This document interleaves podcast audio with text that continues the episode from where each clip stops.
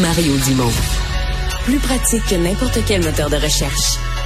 Une source d'information plus fiable que les internets. Pour savoir et comprendre, Mario Dumont. Alors, euh, l'Inde qui songe à changer de nom, vous avez peut-être vu passer ça euh, dans l'actualité, changer le nom Inde pour le nom Bharat. Euh, l'idée générale étant que, bon, l'Inde, c'est, on veut pas être nommé de la façon dont le conquérant britannique avait renommé le pays. Et donc, il y a des nationalistes en Inde qui, qui, qui, souhaitent ce changement. Est-ce que ça va se faire vraiment ou est-ce que c'est juste une, une discussion à l'intérieur du pays? Maïka professeur adjointe à l'École de développement international et de mondialisation de l'Université d'Ottawa. Il a signé un texte dans le Devoir euh, ce matin. Euh, professeur Sonardi, bonjour. Bonjour. Bon, est-ce que euh, est-ce que vous y croyez? D'abord Est-ce que vous pensez que l'Inde va vraiment ou pourrait vraiment d'ici 10, 15, 20 ans changer de nom? Bon, est-ce que j'y crois ou non? Je vous dirais pas à 100% que ça va arriver. Je pense que c'est une excellente stratégie pour une chose est sûre, c'est qu'avant les élections, les électeurs du parti du premier ministre euh, euh, Narendra Modi, c'est une excellente stratégie pour démontrer qu'il y a une hindouisation de l'Inde, que effectivement la, la, langue hindi, mais aussi la religion hindoue ont la priorité, ont la préséance sur toutes les autres. Donc on, je gagerais pas euh, mon 5 dollars que ça va arriver, mais c'est en tout cas. mais c'est pas impossible pour vous que ça arrive. Ça pourrait arriver là. Tout à fait je peux vous nommer une dizaine de pays qui ont changé de nom dans les 20 dernières années. Ça arrive régulièrement. C'est très cher. Le Myanmar, ouais, ouais, c'est ça. C'est une grosse opération, mais... Exactement. Moi, une fois sur deux, je me trompe, je dis Birmanie, alors que c'est le Myanmar. Euh, la Macédoine a changé. Euh, la, eux, autres, autres, ça n'a pas été simple parce qu'il y avait quelqu'un qui avait pris leur nom. Ça, c'est une autre histoire. Euh, bon, euh, euh, revenons.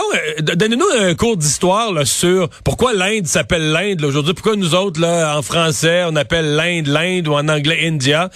c'est où la vraie source de ça?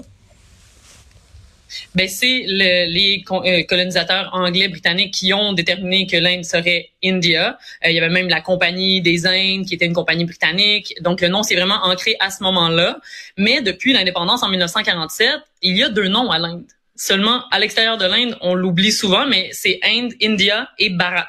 Et donc, dans les institutions, on utilise souvent les deux noms. Bharat étant le nom sanskrit, donc l'ancienne langue de l'Inde, donc langue un peu euh, perdue, une langue morte finalement, mais qui, dans la langue hindoue, est restée. Mais donc, c'est vrai que c'est vraiment les Britanniques, en faisant la conquête, la, colonisation de l'Inde, qui ont imposé ce nom-là, qui voulait dire... Euh, aidez-nous, non? Est-ce qu'on connaît l'étymologie, la source des mots de l'un et de l'autre, de Inde et de Bharat? Mais en fait, Inde existait déjà euh, en Inde, mais c'est quand même eux qui ont décidé de l'implanter comme nom unifié euh, après euh, le, début de la, colonisation. Mais finalement, c'est resté le nom national des années et des années. Le nom Bharat signifie peuple de Dieu, si je me souviens bien, donc en hindi, ah, et c'est vraiment vraiment lié à la religion hindoue. Donc c'est vraiment pas très accepté par tous les peuples, les États indiens qui ne parlent pas nécessairement l'hindi. Donc, on oublie souvent, mais le sous l'Inde est un sous-continent, un des plus variés dans le monde. Tu passes de d'une langue à l'autre, d'une religion à l'autre. Euh, les gens se ressemblent pas nécessairement du nord au sud. Donc, d'imposer un nouveau nom, on comprend souvent quand il s'agit d'un nom qui est euh, accepté par tous, que tout le monde, ça représente quelque chose pour tout le monde dans le pays, euh, comme je sais pas moi, la plupart des noms là, nationaux mais en Inde, c'est pas le cas. Donc, il y aurait des régions de l'Inde où les gens seraient fortement opposés au changement de nom parce que euh, ça les Bharat, ça les représente plus du tout, là. Mais tout à fait. Moi, ma famille est d'origine du Gujarat, donc l'ouest de l'Inde, là où il y a principalement des musulmans. Et il y a eu énormément de répression des musulmans avec l'élection du gouvernement de Modi. D'ailleurs, lui était gouverneur de cet État de l'Inde là avant, donc le Gujarat, et il a vraiment imposé euh, la religion, la langue, l'hindou et l'hindi à cet État et aux gens qui sont dans l'État. Puis les, musulmans aujourd'hui en Inde sont extrêmement ostracisés. Il y a des violences euh, toutes les semaines. Il y a des musulmans qui décèdent. Il y a des, des, des, batailles entre les musulmans et les hindous. Donc eux particulièrement ont aucune envie de changer le nom pour toutes les institutions nationales. Donc déjà tenir un, un, État comme ça avec autant de, de populations différentes, on pense que le Québec est différent du reste du Canada, très certainement, mais en Inde, chaque État a ses particularités sa langue, sa religion. Mhm. Euh, il y a des minorités dans tous les États. Le, système de caste fait que c'est extrêmement varié. Donc, imposer un nom comme ça, c'est un bon coup de publicité. À savoir si ça va arriver, c'est rien n'est moins certain je sais que ça peut, ça peut être euh, des statistiques difficiles, mais ceux qui se reconnaissent, ceux vraiment dont la langue est l'hindi, euh, qui se reconnaissent et la religion l'hindou, euh, c'est que ce serait quoi dans, dans, dans l'ensemble du pays? Donc ceux qu'on pourrait penser, s'il y avait un référendum, mettons, le spontanément, vous aviez à dire, c'est-tu 50% du pays, c'est-tu 70% du pays qui serait content du changement de nom à l'œil comme ça? Là? Ou moins de la moitié? C'est pas la moitié. C'est pas la moitié de pourcentage de gens en Inde qui parlent l'hindi.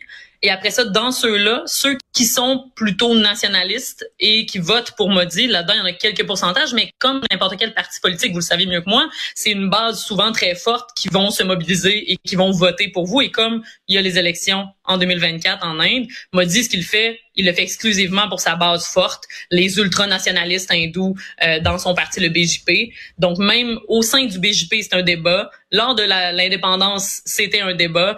Euh, l'anglais, il y a beaucoup de gens en Inde qui militent pour que l'anglais demeure la langue nationale même. Donc c'est changer le nom pour un nom hindi plutôt que le nom anglais.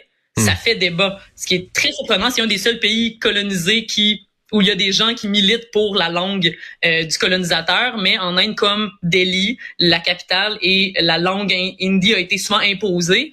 Ben, beaucoup de gens en Inde qui préfèrent la langue euh, britannique plutôt que la langue de Delhi. Hmm. Euh, je vous amène sur un tout autre terrain qui n'était pas prévu, mais c'est parce qu'aujourd'hui, à la Chambre des communes, il y a eu tout un coup de théâtre. Après la période des questions, M. Trudeau a demandé un moment de parole spécial, s'est levé. Et donc, sa déclaration était à l'effet que le gouvernement du Canada a l'impression qu'il y aurait un lien euh, entre le meurtre. Là. Il y a un Canadien qui est mort, Ardip Singh Nijjar, en Colombie-Britannique au printemps, et que des agents euh, du gouvernement indien pourraient être derrière ça. Évidemment, des, le, monsieur était un Sikh, un nationaliste très, très, très euh, en, en, Inde et pourchassé parfois en Inde. Euh, et qu'est-ce que vous pensez de tout ça? Et j'ai l'impression que le fait que M. Trudeau se lève à la Chambre des communes pour dire ça, euh, le président maudit n'a pas dû tellement aimer la, la, la manœuvre aujourd'hui, là. Écoutez, euh, Trudeau, les, les, les fesses qui chauffent, puis je pense qu'il y a beaucoup, beaucoup de, de, de talk là, sur l'ingérence des pays étrangers. La Chine était euh, on a déterminé là, par des documents secrets que la Chine s'est beaucoup ingérée dans les élections canadiennes. Et là, le nouveau pays dont le Canada a peur, c'est l'Inde. Euh, au G20, euh, il y a quelques semaines, M. Trudeau voulait rencontrer Modi pour parler d'ingérence. Et là, c'est un peu, je dirais, une claque d'en face de, de Trudeau, c'est que Modi a seulement accepté de le rencontrer pendant 10 minutes, dans, un peu dans les couloirs, là, entre des réunions, sans que ce soit une réunion officielle. Donc, effectivement, M. Trudeau a, a énormément peur de l'Inde et bon, Modi va dire que c'est pas le cas, que jamais il ferait de l'ingérence dans un pays étranger, mais les relations diplomatiques entre l'Inde et le Canada sont pas si chaudes que ça. Non, vraiment pas. Donc je pense que non, c'est de plus en plus froide là, je dirais même. Mais euh, mais donc faire un une déclaration comme ça, ça n'a rien pour satisfaire euh, le, le, président. Mais en même temps, si c'est vraiment arrivé, euh, c'est vraiment arrivé, et, je veux dire, pour que le premier ministre se lève en chambre pour le dire, ça veut dire que les services secrets ont quand même des informations solides. Euh, c'est énorme quand même que des agents d'un gouvernement étranger fassent assassiner un citoyen euh, canadien. Là, qui c'est pas c'est pas une mince affaire là c'est énorme, c'est énorme de le dire. Le problème, c'est qu'on saura jamais le fond de l'histoire parce que si c'est des informations secrètes, comme tu dis, c'est, c'est difficile de, il pourra pas jamais le dire. Il pourra jamais dire, ah oui, j'ai des espions à tel tel endroit, j'ai des renseignements secrets de telle telle source parce qu'après ces sources-là seraient plus utiles.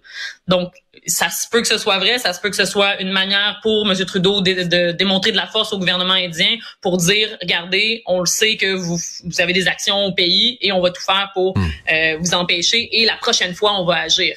Donc, c'est un, peu un euh, mais M. Trudeau à l'international n'a pas nécessairement cette force-là actuellement là, de pouvoir euh, imposer quoi que ce soit à un pays étranger. Puis là, on le voit, l'Inde et la Chine montent. faut être ami avec ces pays-là parce que sinon, on va être du mauvais hmm. côté de l'histoire si on reste euh, avec nos anciens alliés qui, euh, bon, ont de moins en moins de pouvoir, là, les États-Unis, l'Europe de l'Ouest. Donc, euh, hmm. c'est une marche glissante que M. Trudeau est en train L'Inde, un pays peut-être que les gens au Québec, au Canada connaissent pas tant que ça, mais c'est phénoménal. Je veux dire, il y a quelques mois officiellement, c'est toujours des statistiques là, qui sont, qui sont risquées, mais on dit l'Inde quelque part en juin ou a dépassé la Chine comme étant le pays le plus populeux du monde parce que la population en Chine là, a fini de croître, la croît très lentement, elle va même commencer à décroître, mm-hmm. alors que la population en Inde continue à croître. Donc, dans quelques années, la Chine va avoir 100, 200, 300 millions de population de plus que la Chine, un pays qui a une croissance économique phénoménal. Il me semble que quelqu'un m'expliquait il y a quelques années que à chaque année, l'Inde graduait autant d'ingénieurs qu'on en a au total au Québec ou quelque chose comme ça. Là. Donc c'est on sous-estime avec une population aussi grande tout ce qui se passe comme comme création de, de richesse et comme croissance là-bas. Ben, tout à fait. Puis l'importance du pays, comme vous dites, la Chine est en train de descendre. Puis en plus, la Chine est une population extrêmement vieillissante. Depuis la politique de l'enfant unique, bon, ces gens-là ont vieilli, la population a vieilli, mais il y a de moins en moins d'enfants. Donc il y a une pyramide inversée comme au Québec qui est extrêmement importante, mais en Inde, il y a à peu près 25 de personnes âgées, puis déjà on pense ah ça va être un problème de vieillissement, mais c'est rien 25 On est encore dans une très belle pyramide où les jeunes sont majoritaires. Et comme vous le dites, il y a énormément d'ingénieurs, euh, des astrophysiciens, euh, des, des emplois qui sont pas c'est pas euh, seulement un pays où il y a des travailleurs d'usine en ce moment, c'est des, des travailleurs euh, hautement qualifiés. Il y, a, il y, a, énormément de programmes qui se développent. L'Inde avec la, la, Chine, la Russie, l'Afrique du Sud, les BRICS sont en train de créer un bloc extrêmement important. la plupart des pays du Sud, finalement, se rallient avec les pays qu'on dit émergents, parce que ça sert plus à rien de se rallier avec des anciens pays colonisateurs qui avaient, qui, avaient une puissance là euh, il y a quelques dizaines d'années. Puis on voit tout un mouvement. Donc pour M. Trudeau, ça va être important de se positionner de la bonne manière et garder des relations saines avec euh, les gouvernements mhm. actuels de ces pays-là, même si on n'est pas toujours d'accord, même s'il y a peut-être un peu d'ingérence. Alors là, comment on va faire? Euh, ça, ça va être au, ouais, un jeu, un jeu d'équilibriste. Maïka Sondarji, ça a été euh, très intéressant comme conversation. Merci beaucoup d'avoir été avec nous. Au revoir. Merci, bonne journée.